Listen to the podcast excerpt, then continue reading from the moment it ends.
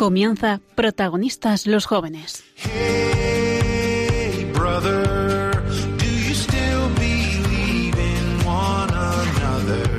Hoy con cursillos de cristiandad. Hey, sister,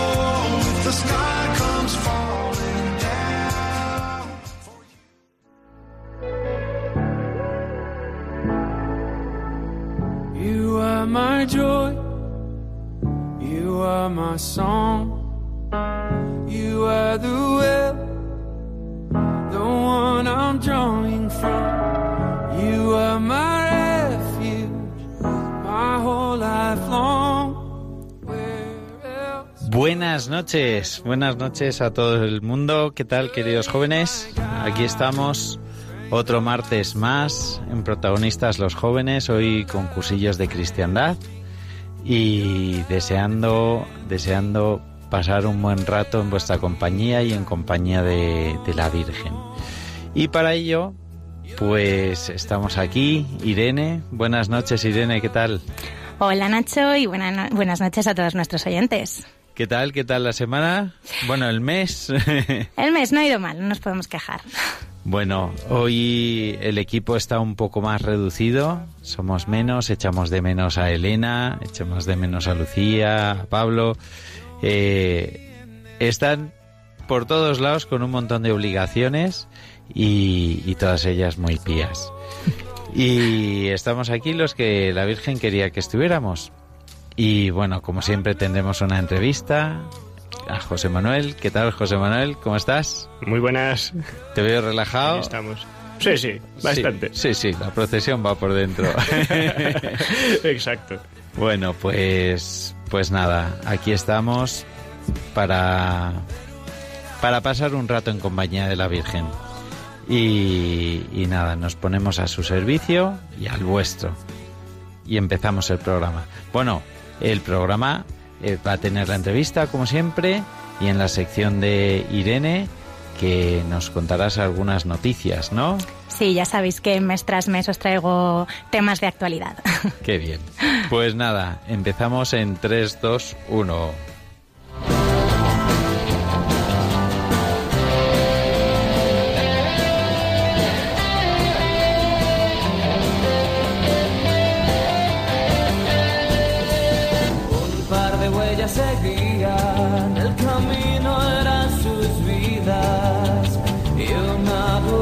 Duda constante será el Mesías. La aventura de la fe les llevó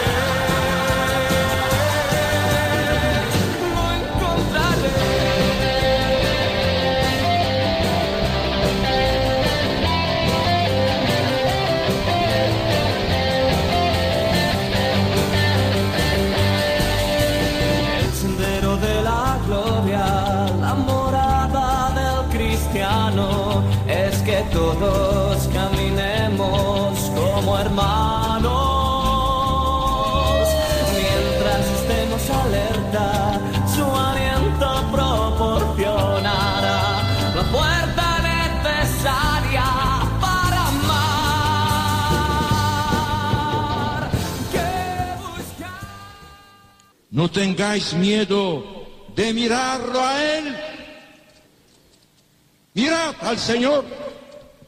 Vosotros tenéis sed de vida eterna. Este es, amigos míos, el mensaje de vida que el Papa quiere transmitir a los jóvenes. Buscar a Cristo, mirar a Cristo, vivir en Cristo. Este es mi mensaje. Me encanta, me encanta oír al Papa Juan Pablo II diciéndonos que no tengamos miedo, un mensaje de tanta actualidad, tantos jóvenes teniendo miedo al Señor. Bueno, pues este es la cabecera de tu sección, Irene, ¿qué nos cuentas? Pues claro que sí, no hay que tener miedo ante nada, ni siquiera cuando vienen un poquito mal dadas. Yo hoy os voy a empezar hablando de la cumbre sobre la protección de los menores, que ha sido uno de los eventos más importantes para la Iglesia en el pasado mes de febrero. Concretamente se celebró entre el 21 y el 24 de febrero en el Vaticano. Eh, ha sido un encuentro que ha reunido a los presidentes de todas las conferencias episcopales del mundo para establecer y poner en práctica medidas eficaces para prevenir los abusos sexuales en el seno de la Iglesia.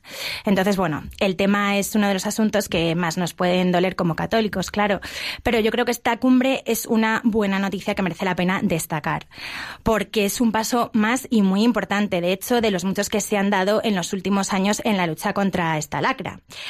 En el discurso de clausura que pronunció al final del encuentro, el Papa hizo hincapié en algunos de los principales puntos que van a marcar esta batalla contra los abusos a menores a partir de ahora.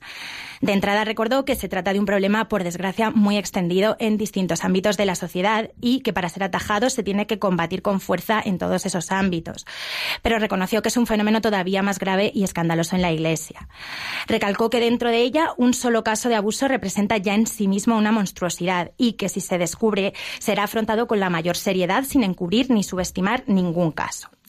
El Papa habló también de la necesidad de continuar avanzando hacia una verdadera purificación y de la importancia de poner el máximo cuidado en la formación de los seminaristas. Además, reafirmó la exigencia de que todas las conferencias episcopales establezcan normas y no solo orientaciones para actuar frente a los casos que se produzcan y de que también se desarrollen enfoques eficaces para la prevención. Y subrayó el deber de la Iglesia de ofrecer a las víctimas todo el apoyo necesario. Hay que decir además que desde el mismo día siguiente a la finalización de la cumbre se empezó ya a trabajar para llevar a la práctica todas estas medidas. Y bueno, por ejemplo, la Congregación para la Doctrina de la Fe va a elaborar unas instrucciones claras para los obispos sobre sus obligaciones en relación con esta cuestión y el Papa va a publicar un documento motu propio sobre la prevención de los abusos en el ámbito del Vaticano. Así que nada, está claro que todo esto no resta, no resta ápice al dolor ni al escándalo, pero los cristianos sabemos que el pecado nunca tiene la última palabra y este encuentro supone un fuerte impulso para seguir avanzando en la purificación, en la reparación y corregir aquellas eh, actitudes que pudieran obstaculizar encontrar soluciones. Pues es verdad, es algo que, que bueno, se amplifica muchísimo, que, que es verdad que pasa, desgraciadamente pasa, eh, pero también muchísimo menos de lo que de lo que parece. Yo conozco tantísimos sacerdotes buenos que dan su vida eh, aquí en Madrid y, fuera de Madrid. O sea, leía hoy un WhatsApp de un sacerdote eh, que se está dejando la vida en África y, y tantos otros que, mm, bueno, que es una pena. Pero, pero bueno, es verdad también que la Iglesia se tiene que poner las pilas y, y buscar soluciones e intentar reparar ¿no? el daño que se ha hecho. Y estamos asistiendo ya a muchísimas iniciativas, mismamente en el ámbito de la Iglesia española, ya para sobre todo dar apoyo a las víctimas. O sea que, que estamos avanzando un montón en esa dirección, claro que sí. Pues claro que sí. ¿Qué más nos cuentas? Bueno, y aunque este haya sido el tema central de la actualidad, es verdad, en las últimas semanas, pero hay otras noticias quizá menos importantes, pero también interesantes que merece la pena comentar.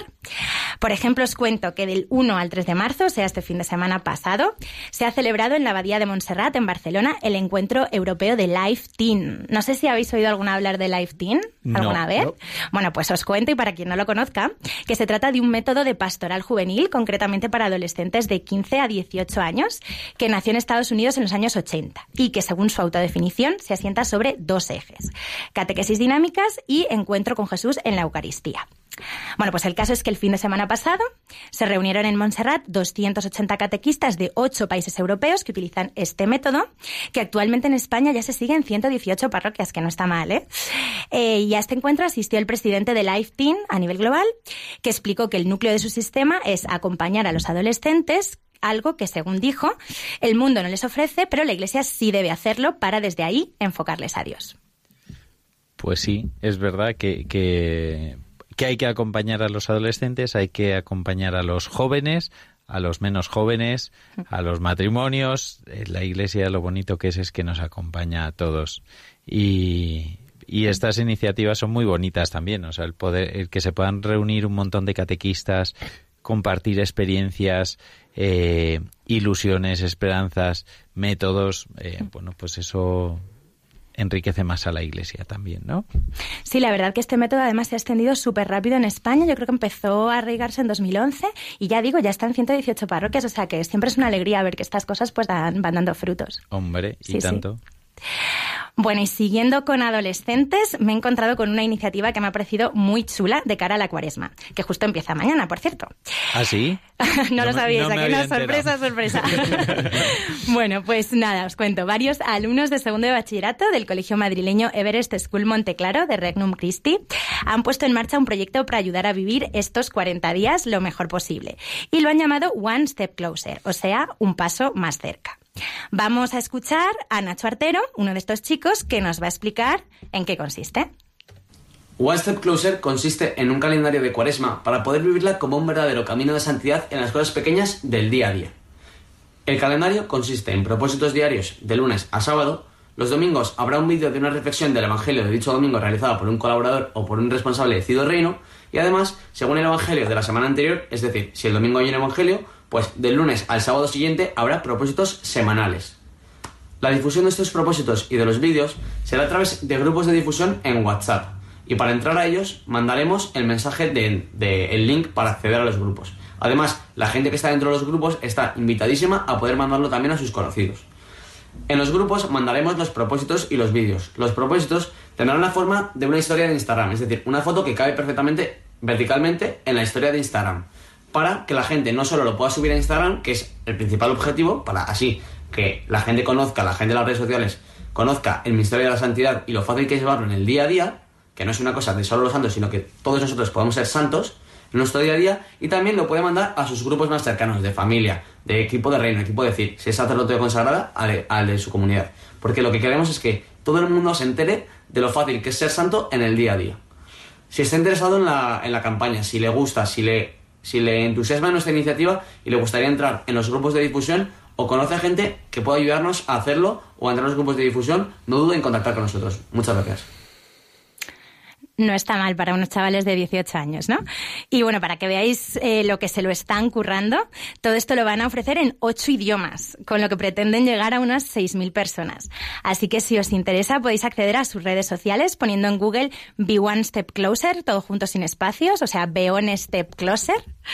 Eh, y nada, lo primero que os saldrá será su Instagram, pero también un poco más abajo podéis entrar en una web que se llama ManyLink, en la cual encontraréis el enlace para uniros al grupo de WhatsApp si os apetece. Uy, a mí hay dos cosas que, que me han llamado la atención de lo que decía este chico, ¿cómo se llamaba? Nacho. Nacho como yo. Artero, Ah, Nacho Artero, sí, sí. sí. sí, Eh, por un lado, los compromisos. Eh, cada cuaresma hago compromisos para ser mejor y, y cada cuaresma pasa eh, y digo, jue, ¿y dónde estaban mis compromisos? Que no los he cumplido. Mañana empieza, me has dicho, la cuaresma. Me quiere sonar. Pues, pues a vivirla mejor. Y, y bueno, y, y lo de ser santos, que decía que es muy fácil, eh, bueno, porque, porque el que es santo y nos hace santos eh, es el que nos da la fuerza, pero si fuera solo por, por mí, por mis fuerzas, un poco dado sí que iba. Pero bueno. Menos sí. mal que sabemos que no dependemos de nuestras fuerzas, claro que sí. Pues nada, cuenta Irene. Pues nada, que además de seguir las redes sociales de One Step Closer, hay más cosas que podemos hacer para vivir a tope esta cuaresma. Por ejemplo, leernos el mensaje del Papa para este tiempo litúrgico. El de este año se publicó el 26 de febrero, así que ya está disponible públicamente y se titula La creación expectante está aguardando la manifestación de los hijos de Dios.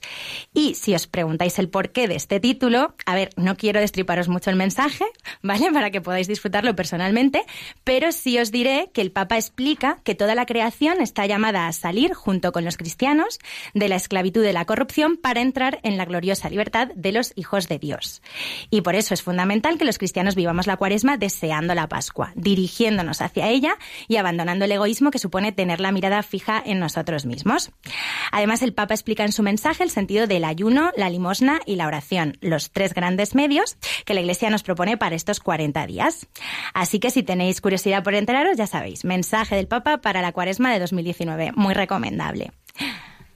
Con ese mensaje el Papa nos anima a esa santidad tan sencilla, ¿no? Que decía Nacho Ortero. Pues, pues muchísimas gracias, Irene. A vosotros, el próximo mes volvemos con más noticias y novedades, ya Con sabéis. más noticias. Gracias. Como fue de un joven ser fiel a la fe cristiana y seguir aspirando a grandes ideales en la sociedad actual. Jesús nos da una respuesta a esta importante cuestión.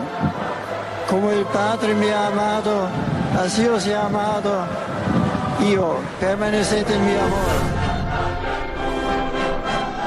Gracias por esa alegría y resistencia.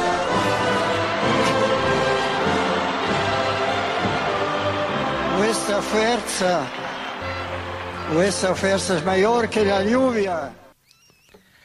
Pues vuestra fuerza es mayor que la lluvia para ser santos. Eh, pues nada, esto da pie a nuestra sección en la que entrevistamos. Hoy ha venido José Manuel. Buenas noches. Buenas noches, Nacho. Estabas esperando todo el día este momento, ¿eh? Ha sido un día intenso, sí. bueno, eh, preséntate, que te conozcan un poco nuestros oyentes. Sí, pues soy José Manuel, tengo 25 años y soy el hermano mayor, tengo una hermana. Soy graduado en historia. Ahora mismo estoy estoy trabajando en el centro de Madrid como guía turístico, aunque mi, mi pasión y mi vocación es el ser profesor de secundaria de geografía e historia. Y estoy todavía en el camino para conseguirlo. Y soy cristiano católico. Ah, bueno, afortunadamente. Qué bien. Oye, el mayor de cuántos hermanos has dicho? Dos, ¿no? Tengo una hermana solo. Por eso, Somos tu dos. hermana y tú, sí, sí, sí, el mayor de dos. Eh, ¿Cuántos años tiene tu hermana? 23. 23, o sea que os lleváis nada. A la par, sí, somos casi como mellizos. bueno, cuéntanos eh, cómo ha sido tu infancia, tu, la, cómo te educaron tus padres en la fe. O sea, ¿siempre has tenido fe tú? Eh, sí, Sí. sí. La verdad es que echando la vista atrás, puedo decir que sí. Aunque es una fe que ha ido evolucionando, por supuesto. Tenía fe de niño y fue creciendo. Y sí, la verdad es que las, son las, como las mujeres de mi familia las que me han educado en la fe. Mi madre, mi madrina y mi abuela materna. Toma. En ese... ¿Y fuiste a un cole cristiano, no? Pues no, la verdad es que no. No, siempre he estado en, en, la, en la escuela pública. Lo vivía desde la parroquia. O sea que desde pequeñito te llevaron a la parroquia y, y cómo era vivir la fe en la parroquia. Pues a mí me gustaba mucho, la verdad, ir de- íbamos siempre los viernes y es verdad que a veces pues suponía un esfuerzo extra salir del colegio, pero una vez que cogías el ritmo pues fueron nueve años seguidos yendo todas las semanas y eso al final me ayudó mucho a consolidar una fe y a ir creciendo. Bueno, y en- entre medias de esos nueve años harías la primera comunión, ¿no? Exacto, sí, a los diez. A los diez. Y, y aún así seguisteis en la parroquia.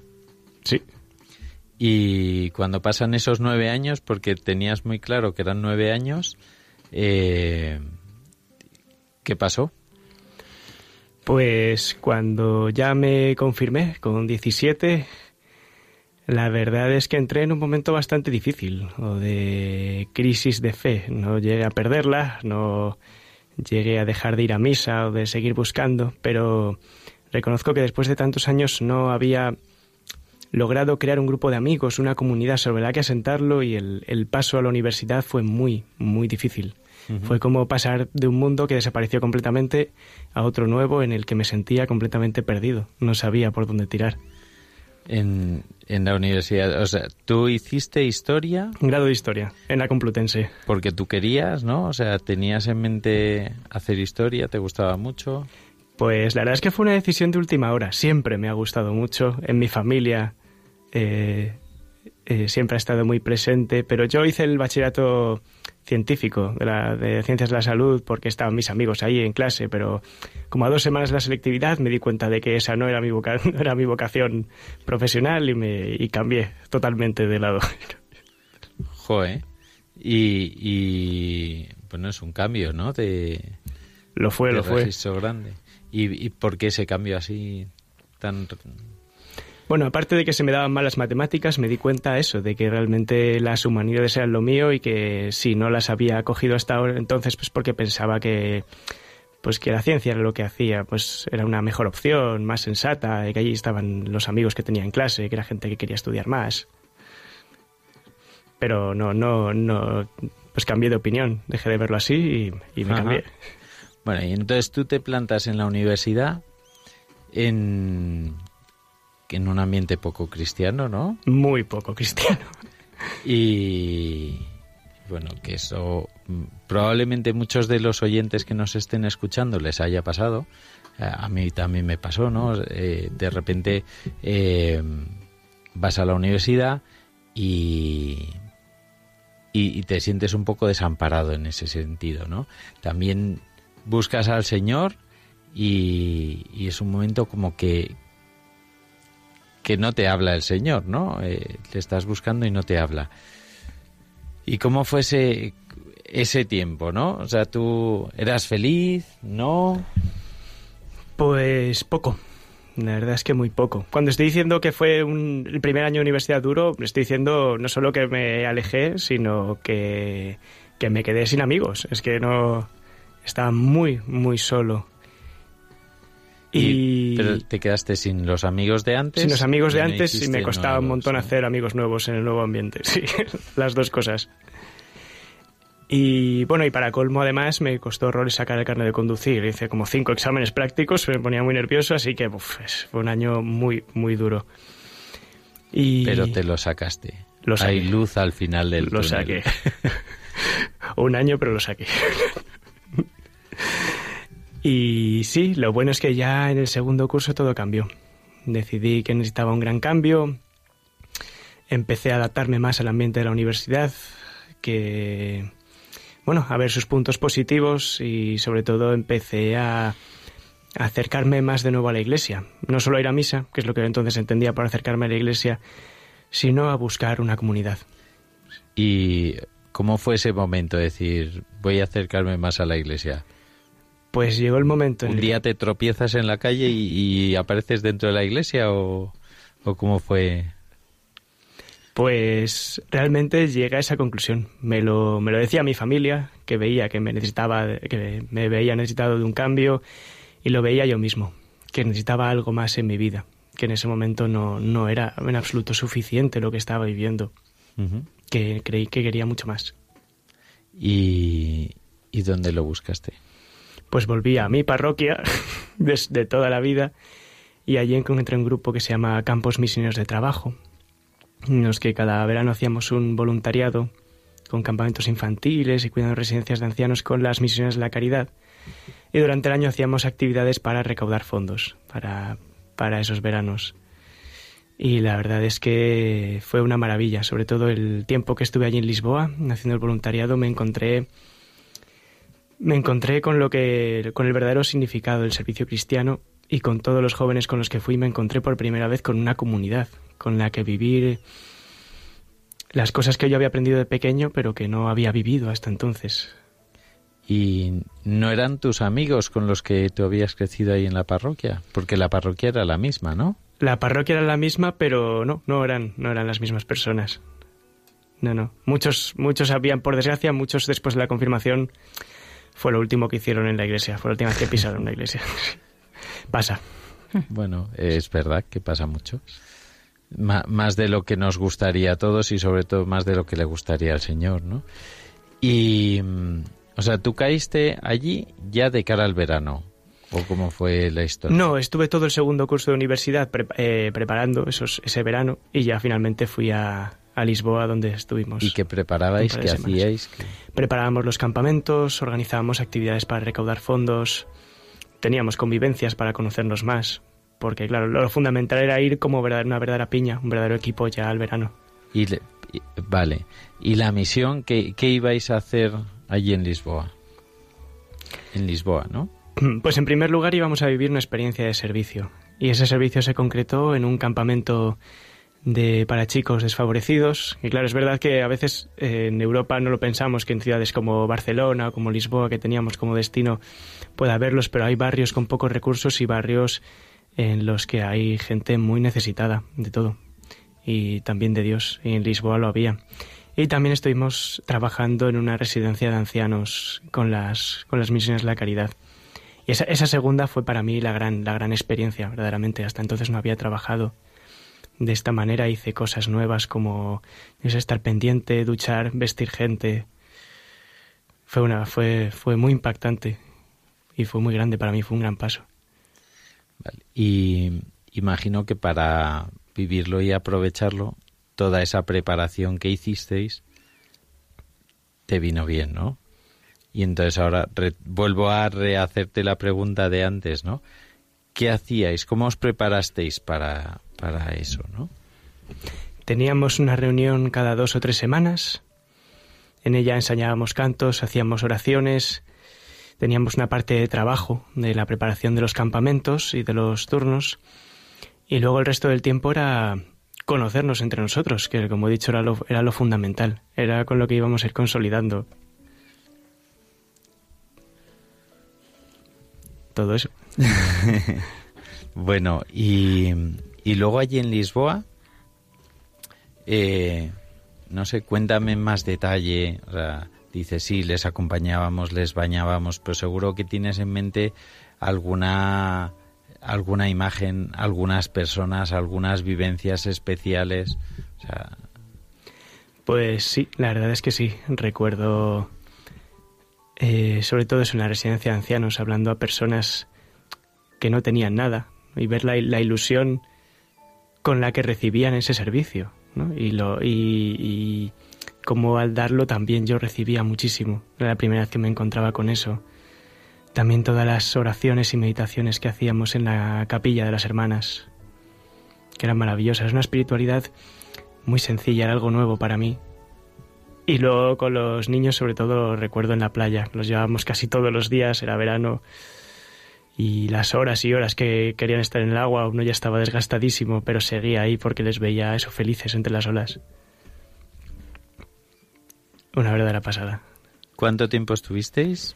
Dos semanas. Dos semanas nada más. Nada más duraba el turno. Y te marcó muchísimo. Mucho. Pero no, no solo el verano, sino toda la pertenencia a este grupo. Luego yo solo estuve año y medio con ellos.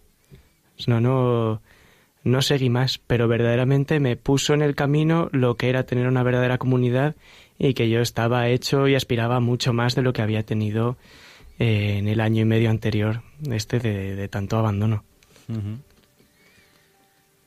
Y, y, bueno, solo estuviste año y medio, que fue el curso de preparación ese verano y, y algo y una más. parte del curso de preparación siguiente. Y, Y, ya me di cuenta de que de que quería probar otras cosas, de que quería seguir avanzando, que no era como el sitio en el que quedarse. y, y entonces, ¿qué hiciste? Y entonces, pues durante un tiempo seguí probando. Me acerqué a Comunión Liberación durante un tiempo. Eh, tampoco, y me lo pasé muy bien, la verdad es que conocí gente muy interesante, aunque tampoco encontré mi sitio.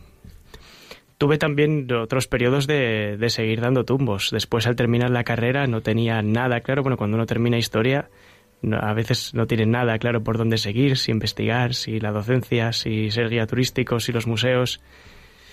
A ver, Empecé si, un si máster. no me he perdido, el primer año estuviste perdido, el segundo te estuviste preparando para ir en verano, la mitad del tercer año eh, todavía estuviste en el grupo de, de misiones y me he perdido ahí un año y medio de golpe, ¿no? Sí. Estuve un tiempo cerca de, de Comunión y Liberación y después en el cuarto año ya empezaron las cosas a volverse difíciles porque se seguía teniendo que tomar decisiones muy importantes, tenía muchas dudas y volví como a recaer un poco en lo del primer año, en abandonarme, en dejar cosas. Sobre todo luego empecé un máster que que tuve que dejar a la mitad porque no me estaba sirviendo ni llenando nada, ni estaba entendiendo nada en eh, bibliotecas. Y ahí volví a tener como esa desesperanza de- del principio. Me volví a pasar exactamente lo mismo. Yo ya sabía cuál era el camino que me servía, porque lo había vivido, pero había vuelto a caer exactamente en la misma cosa. Bueno, es que eh, nos, nos hablas y yo personalmente me veo también en eso, ¿no? O sea, que, que caigo siempre en las mismas cosas, a pesar de saber que, que no me hacen bien, que no me van a venir bien, que me alejan del Señor, pues caigo en esas mismas cosas. Y ahí está siempre el Señor tendiéndome la mano para sacarme del agua y, y- hacerme caminar sobre las aguas, ¿no? Y bueno, y caíste ahí de nuevo.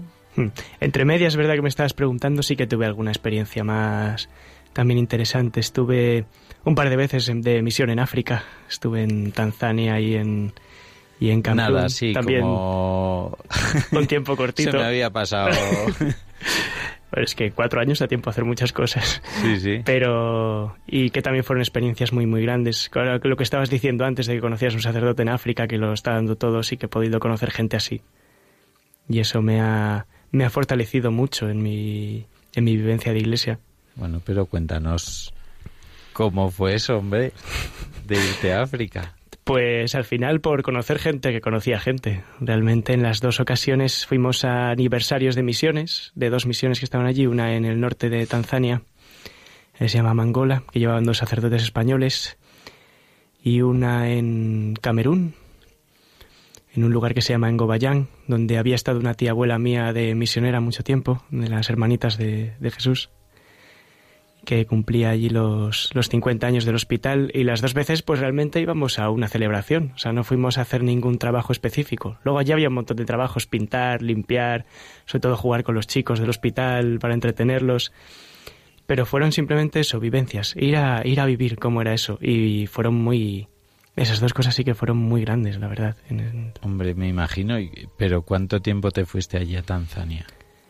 Pues como el verano que te conté en Lisboa, fueron experiencias de, ¿Otras dos de dos semanas? Tampoco fue mucho. Pero son, son tan intensos que cuando vuelves a la península parece que has estado fuera tres meses. Y allí en Tanzania, ¿qué hiciste exactamente de celebración? Pues conocimos lo que era la misión. Estuvimos celebrando el Año Nuevo con ellos. eh, lo que he dicho, ayudando con los niños en el hospital. También disfrutando del lugar, de la gente, viendo cómo construían la iglesia nueva. Vamos, que allí cada, cada iglesia en cada aldea es como una catedral. La cantidad de, de católicos que hay en, estos países es increíble, en- eh, por todas partes.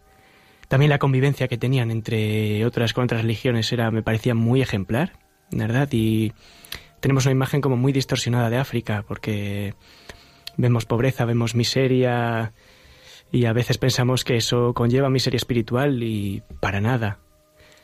Junto a esa África de la guerra y del horror, yo me encontré una África de convivencia, una África de gente que no tiene nada y es mm, totalmente feliz, con, con muy poquito y con ganas de, compartir todo lo que tienen. Sí, bueno, eh, yo he estado de misiones también en Perú y, tengo las mismas vivencias, ¿no? Que te crees que vas a dar y recibes infinitamente más de lo que das, que te das cuenta que con muy poquito se puede ser muy feliz, que para ser feliz no, no hay que tener muchas cosas.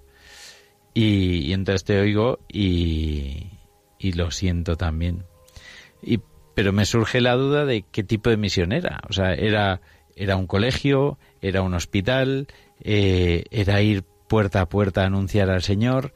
Eh, no sé, no sé qué hacíais allí exactamente. Mm, En primer lugar, no fui en ninguno de los dos lugares como misionero como tal. No fui a, no fui a evangelizar, fui a visitar estas misiones y a ayudar a los sacerdotes que estaban allí en lo que, en lo que necesitasen. Los dos eran, tenían hospital y colegio, las dos cosas. Ajá. Pero tú no eres médico. Ni soy médico y profesor, entonces tampoco lo era. Y, Pero y- siempre hay muchísimas cosas que hacer. La pues, verdad. pues eso es lo que quiero que me digas. ¿Qué hacíais? ¿Qué hacíamos? Pues en primer lugar, organizar las fiestas. Una fue la de Año Nuevo y en Engobayán era el aniversario. Con los niños. O sea, os reuníais con ellos. Con los y- niños, Y jugar- decorabais el tema o jugabais. jugar mucho. Los niños que están en el hospital allí lo necesitaban. Necesitaban salir un poco de su rutina de sobre todo malaria. Bueno, ya estuvieran acompañando a sus padres enfermos o ellos mismos enfermos. Eh, salir, dar un paseo. Los que estaban mejor jugar al fútbol. Bueno, es, en África es increíble. Sacas una pelota y entonces empiezas siendo 10, luego 50, luego se corre la voz por las aldeas vecinas de que hay una pelota y ya cuando son 200 en el campo dejas de jugar porque no se puede y ya al día siguiente sacas otra pelota porque esa ya no la vuelves a ver. Cosas así, la verdad. Y entre medias, por supuesto, nos daba tiempo a, a tener nuestro tiempo de, de descanso, nuestro tiempo de disfrutar del lugar, que es fundamental. Son lugares de una belleza increíble, la sabana en Tanzania y en la selva ecuatorial, selva tropical allí en Camerún. Y Eso es muy bonito para el que lo vive, pero cuando le dijiste a tu madre que te ibas allí, ¿qué te dijo? No, vino, vino mi familia en las dos ocasiones. Fuimos, Ah, sí. fuimos eh, grupos en grandes. familia. Fuimos en familia. Fuimos Bueno, en familia. Pero mucho Y- más bonito, ¿no? Sí, sí, sí. La verdad es que crearon momentos de convivencia únicos. Cuando estás a las 12 de la noche a 7 metros de la selva ¿no? y, y te pones a tocar la guitarra o a escuchar a los, los pájaros o lo que sea, sí. Ahí se crean lazos muy, muy fuertes. ¿Y, y cómo es que tus padres iban allí también? ¿Cómo...? Pues estas personas que conocían eran amigos de la familia. En las dos ocasiones en las que fuimos fue, fue a través de, de mi familia, que conocía gente que estaba trabajando allí. He dicho que en Camerún era una tía abuela mía, que estuvo Sí. de misionera mucho tiempo. En el caso de Tanzania, mi familia conocía a estos dos sacerdotes. Así que eso fue una oportunidad buenísima de, de salir, de estar todos juntos y además haciendo algo. ¿Tus padres pertenecen a algún movimiento o no? Pues no, ninguno de los ¿Están dos pertenece. Eh, O sea, mi, madre es, mi madre es cristiana y mi padre no. Eh, también, sí, somos una familia muy curiosa. También mi- yo soy cristiano y mi hermana no, pero, ¿Ah, sí? pero, pero bueno, ellos, eh, ella se ha educado en lo mismo que yo y, y aunque al final pues no ha dado la misma respuesta, yo, yo estoy convencido de que, de que ella está trabajando en una vida espiritual y trabajando y mi padre también. Y claro, me surgía la duda de tu padre, que dices, bueno, mm, ¿cómo, cómo, ¿qué le mueve a él? Eh, ¿Qué has visto tú que le mueva para irse de no deja de ser ir de misión, porque has dicho que ibais a ayudar a unos sacerdotes en lo que necesitaran, ¿no? Que mueve a tu padre que no cree a ir a ayudar allí, ¿no? Le engaña a tu madre y mete el bañador en la maleta que, que te tenga una sorpresa. Pues como- bueno, ir, ir a África siempre es una siempre es una llamada enorme, vamos, para creyentes, no creyentes y para quien sea. Además, él, él es médico y él sí que trabajó en, en el hospital. Él sí que atendió allá a la gente. Y sí, vamos, aunque aunque no es eh, aunque no es creyente o no sé hasta qué punto es creyente, todavía es un tema que, de- que tenemos pendiente de, de sentarnos a hablar en profundidad, pero no es fácil. eh, sí que eso, que es un, tiene un sentido filantrópico enorme. Y lo he vivido eso desde pequeño, por las dos partes. Y mm, bueno, entiendo que ahí tu madre, ya lo decías al principio, que eran las mujeres de tu familia las que mm, a las que les debías tu fe, pero claro, ahora lo veo más, ¿no? O sea, que ahí tu madre está eh, rezando, o sea, luchando contra, remando contra corriente, perdona, todo el rato, ¿no? O sea, que, qué bonito. Y bueno, terminas la carrera, que ha sido hace nada, ¿no? Hace ya... Dos, tres años. Tres años se van a cumplir.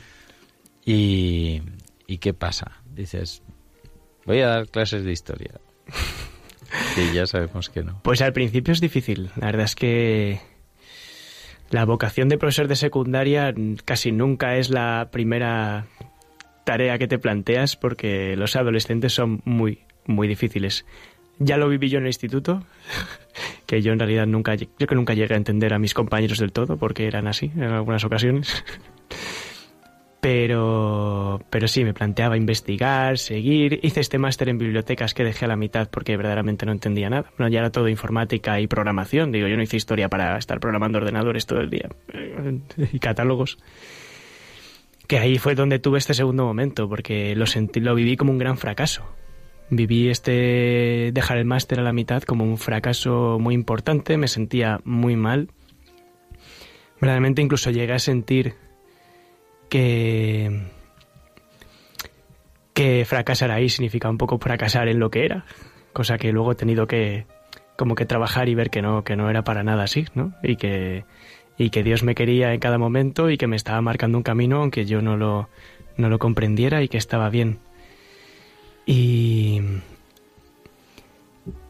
y bueno, y ahí fue donde donde busqué volver a la comunidad otra vez. La vocación de profesorado me vino también ahí a la par. Me di cuenta de que de que yo podía hacerlo bien, que me iba a suponer un esfuerzo, pero que que podía enseñar bastante bien historia y que podía aportar algo a los adolescentes. Y luego ya haciendo el máster de profesorado lo he visto un poco. Estuve el año pasado dos meses en un colegio concertado de prácticas, ahí dando muchas clases a todos los cursos, desde primero de la ESO a primero de bachillerato, y fue, fue muy divertido con sus momentos difíciles, pero fue muy, muy divertido y muy gratificante.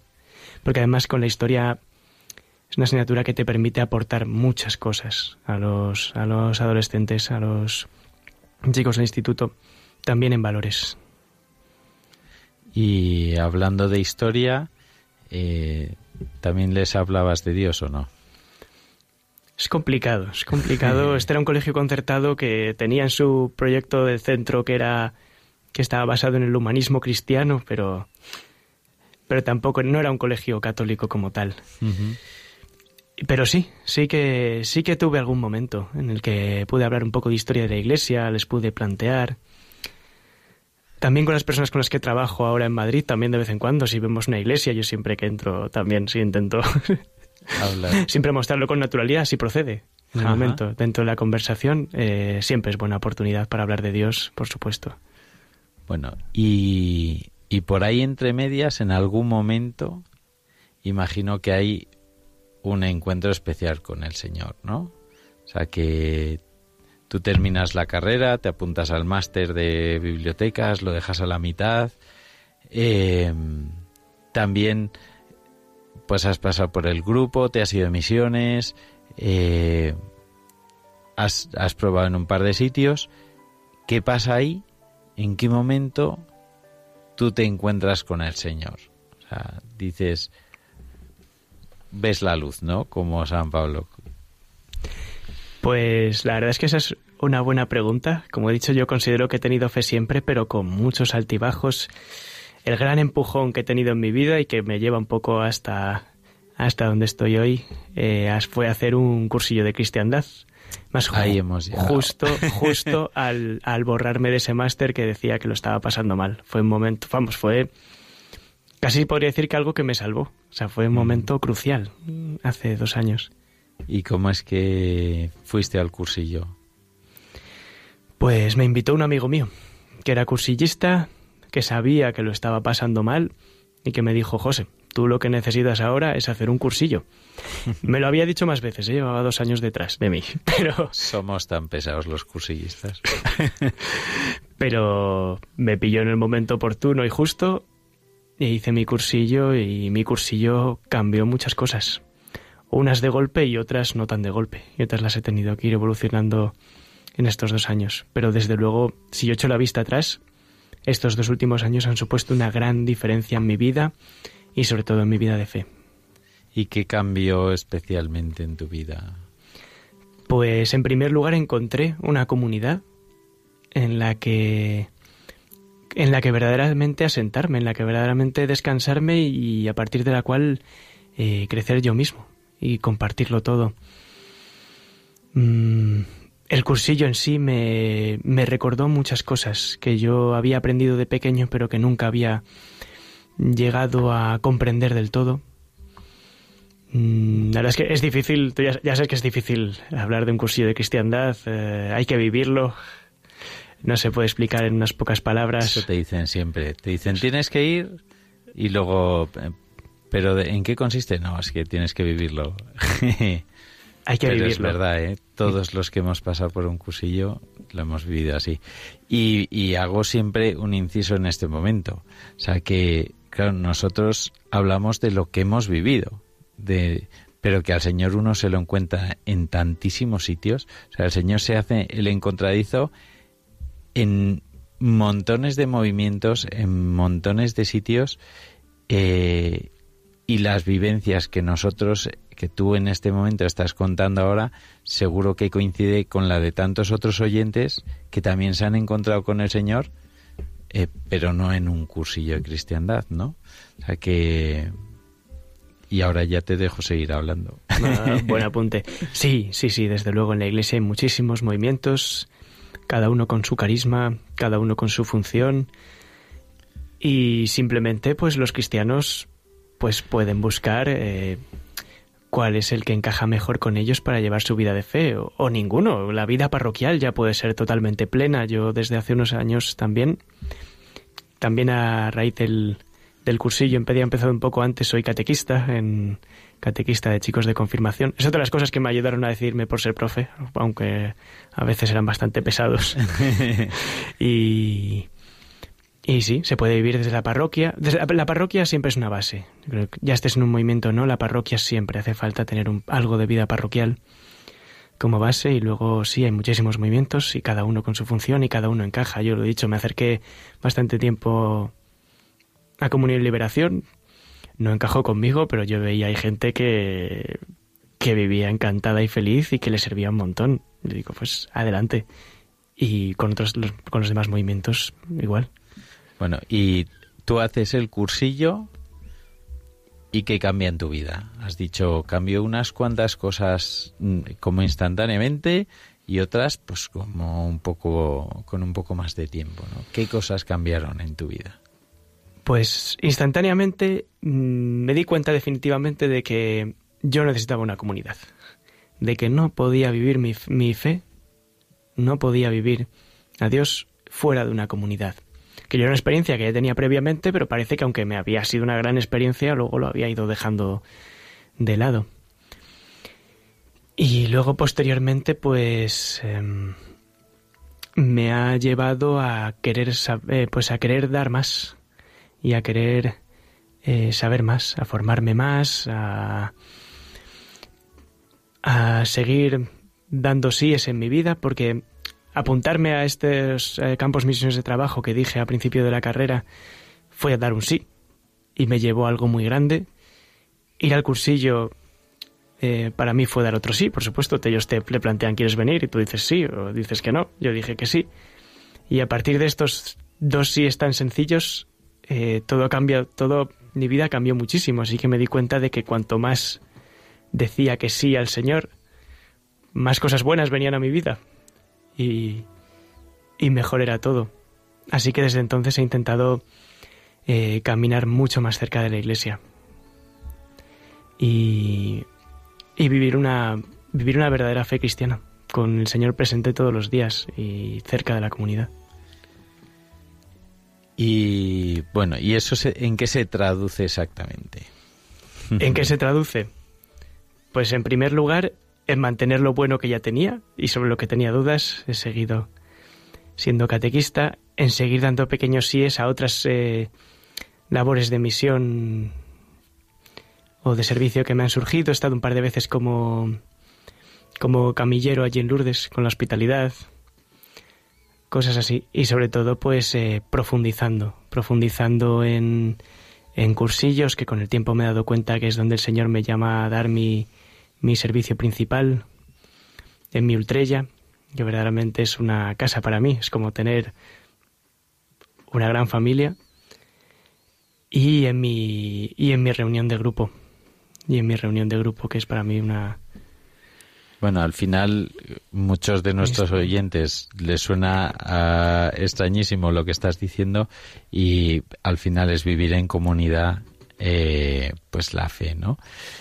Y pero bueno, tú la fe la vives a diario eh, fácilmente, ¿no? ¿O no?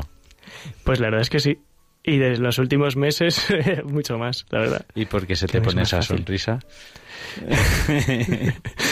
porque desde hace tres meses estoy viviendo un precioso noviazgo cristiano con mi con mi novia Natalia que está aquí Aquí a mi vera, también a tu lado con la sonrisa también. Y, ¿Y ya es cursillista o no? Ella es cursillista y más veterana que yo, la verdad. Es que ha ido en el equipo de, de varios cursillos. Creo que han sido... O sea, que, habéis, que ha ido a cursillos ella también, ¿no? Y, y entonces, ¿y cómo vivís la fe en un noviazgo cristiano? Pues... Pues de varias maneras. La verdad es que cuando empezamos los dos teníamos bastante claro qué es lo que queríamos. Pero aún así, en mi caso era... Bueno, era mi primer noviazgo y... Y pues al principio pues empecé improvisando un poco, ¿no?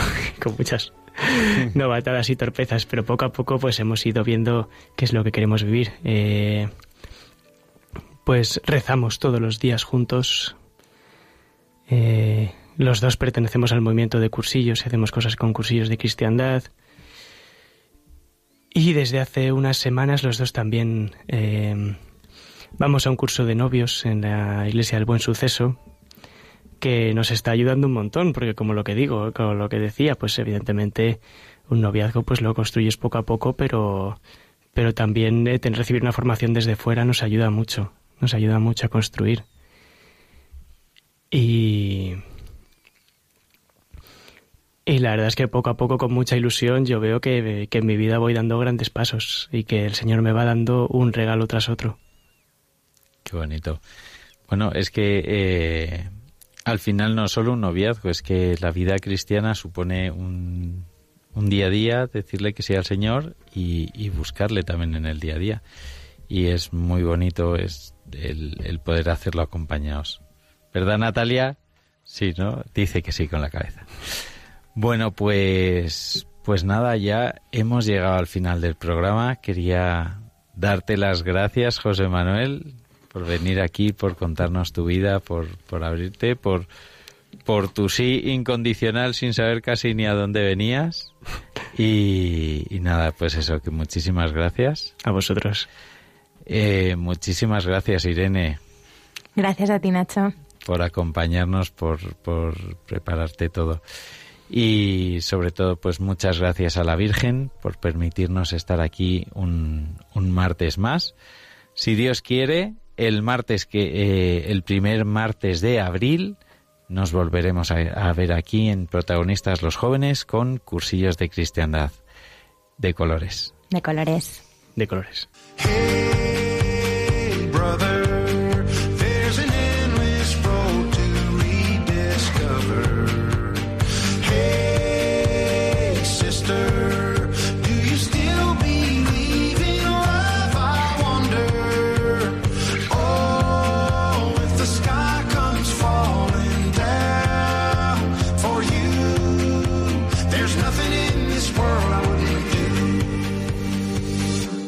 Han escuchado Protagonistas los jóvenes, hoy con cursillos de cristiandad.